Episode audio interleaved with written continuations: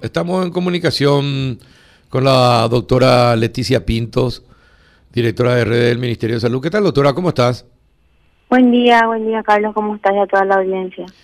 Bien, doctora. Eh, dígame, ¿qué, se piensa hacer con los chicos de 12 a 18 años, eh, teniendo en cuenta esta variante Delta que, según las informaciones, afecta fundamentalmente eh, a, menores, a niños también, eh, y de manera un poco más fuerte. ¿Qué, qué, qué, es, ¿Qué tiene en mente el Ministerio de Salud para enfrentar esta situación?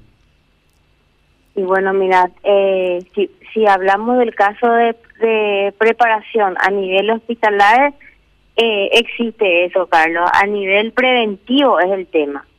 Preventivo, eh, tenemos que analizar bien la situación, por eso es que el ministerio eh, se digamos nosotros como ministerio no, no, no es que alentamos demasiado la vuelta completa a, clases eh, siempre eh, debajo de, de la tutoría de, de tener en cuenta eh, la, la burbuja del alumno y sobre todo los cuidados porque eso ese ese grupo etario es muy muy lábil en el sentido de los cuidados. Es muy fácil que a un niño se le olvide eh, ponerse el tapabocas todo el tiempo o sacarse, tocar.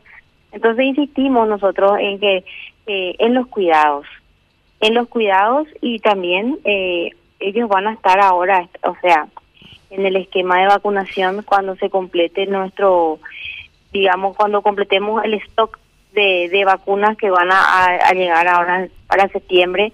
Entonces, eso a partir de, mañana se va a ir viendo eh, también para agregarles a ellos en el esquema de la Pfizer, ¿verdad? Ajá, claro, porque la Pfizer completando. La Pfizer es la única vacuna que se aplica a los niños, ¿no? La única que está aprobada para Está aprobada en este momento. Eh, Perfecto. Entonces, mientras tanto, Carlos, eh, nosotros insistimos en los cuidados, en que hay que hablar. Vos sabés que los niños sí que son muy conscientes, con quien eh, parece que absorben más eh, lo que lo que lo que ven y lo que escuchan. Pero es muy fácil que se les olvide. Por eso que insistimos en que la las aulas tienen que estar abiertas aireadas. Ahora está haciendo mucho calor. Entonces también se complica un poquito el tema del aire acondicionado y demás. Y, y eso es lo que hay que ir viendo. Cada uno tiene que manejar su realidad porque existen realidades muy distintas en los colegios por lo que es eh, empezar las clases por ejemplo. Sí Sí, mire, eh, estaba leyendo una información de una maestra eh, antivacunas, ella, que se fue a dar clases presenciales y contagió a la mayoría de las clases. Eh, en, ¿qué, es lo que se tiene que hacer para evitar que eso suceda? Porque, porque hay en todos los sectores y en todas las profesiones hay antivacunas, doctora. ¿Cómo uno garantiza que eso, que eso no pueda afectar, a, por ejemplo, en las escuelas? Pero mira, mira Carlos, que es una situación compleja porque eh, acuérdate que no por ser vacunado yo no voy a contagiar.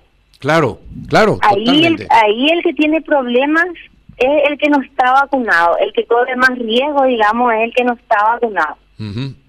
Entonces, eh, eh, nosotros eh, siempre decimos que, que la gente sea un poco más consciente y que sea abierta también y que vea, es muy fácil ver y leer y conocer lo que lo que se lo que se demuestra día tras día con respecto a las vacunas.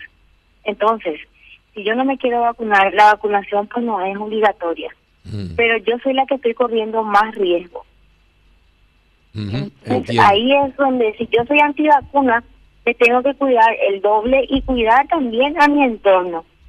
Porque eh, no por y el tema... vacuna no me va a importar que la gente se enferme. Claro, pero... Entonces es ahí lo que hay que, lo que, hay que enfocarse. Claro, pero vos estás pensando como eh, un pro vacuna, no como un antivacuna. Y el tema es que los antivacunas no piensan así como vos. Ese es el problema. Lo que pasa es que los antivacunas también, como yo digo, hay que vacunarse, también ellos dicen no hay que vacunarse. Exacto. Pero ustedes saben que hay veces que hay contradicciones también en los propios antivacunas. No creen, pero andan con tapabocas y compañía y se lavan las manos por todos lados, pero no se aplica la vacuna nomás. sí, lo que pasa es que es que es muy difícil eh, eludir la ciencia. Sí. Y uno puede ser... ayer justamente una señora de 70 años me dijo, yo no me vacuné, doctora, y porque Dios me protege. Y yo le dije, ¿uno pensás que Dios le dio la inteligencia al humano para descubrir la vacuna para esta enfermedad?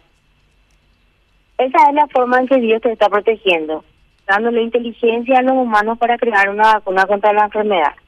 O sea que vos rezas mucho, pero no sé lo que Dios te está diciendo y se quedó pensando y dijo, tenés razón. O sea, eso es lo que de repente eh, somos muy fanáticos los paraguayos. Hay gente grande, yo eh, ayer estuve hablando con un grupo de, de tercera edad y bueno, parece que que se van a eh, que se decidieron a vacunar. Y bueno yo creo que ese es nuestro trabajo de hormiga claro.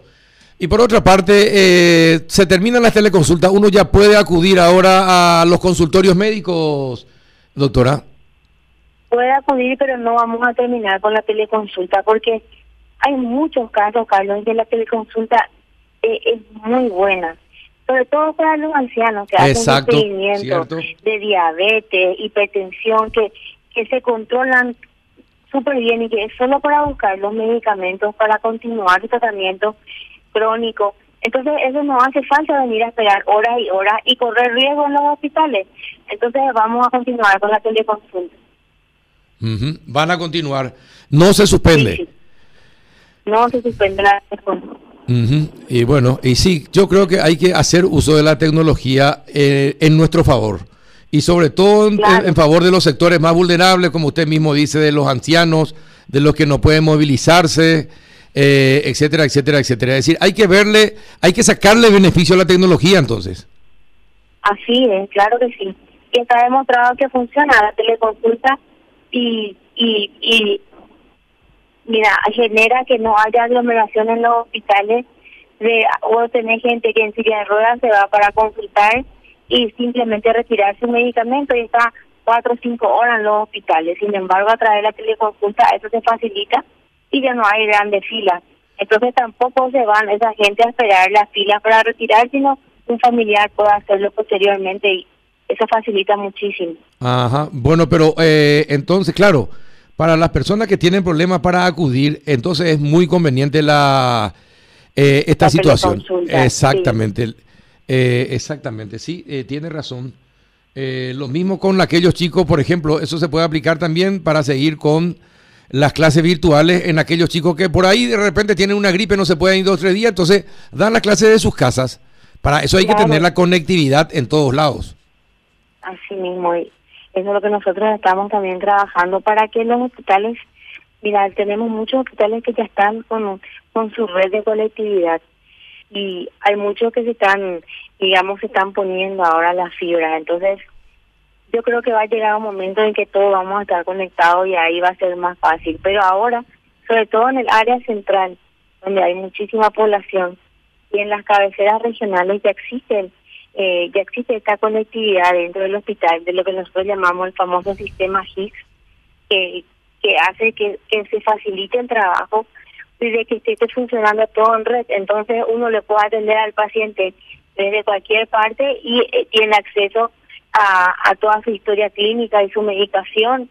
Entonces es más fácil tratarla a esa persona en un lugar o en otro. Claro, eh, efectivamente, sí, tiene razón. Eh, doctora, por último, la, ¿cuándo vamos a tener una buena cantidad de vacunas nuevamente? Eh, eh, no, te entendí, Carlos, porque estoy en ruta. ¿Qué pasó? No, te pregunto, eh, ¿tenés alguna información de cuándo vamos a tener eh, una buena cantidad de vacunas nuevamente? Yo creo que la primera semana de septiembre nos dijeron que sería esta y la, o la próxima. Ajá. Vamos a tener una buena cantidad de vacunas y vamos a reiniciar la primera dosis. Y ah. ahí ya vamos a incluir este grupo etario tan importante. Eh, se consiguió, se consiguió con la Pfizer adelantar eh, lo que falta las un millón de dosis.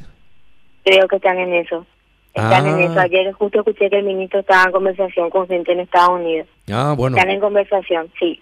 Y el, presidente, y el ministro habla bien inglés. habla, se defiende bastante bien. Está bien.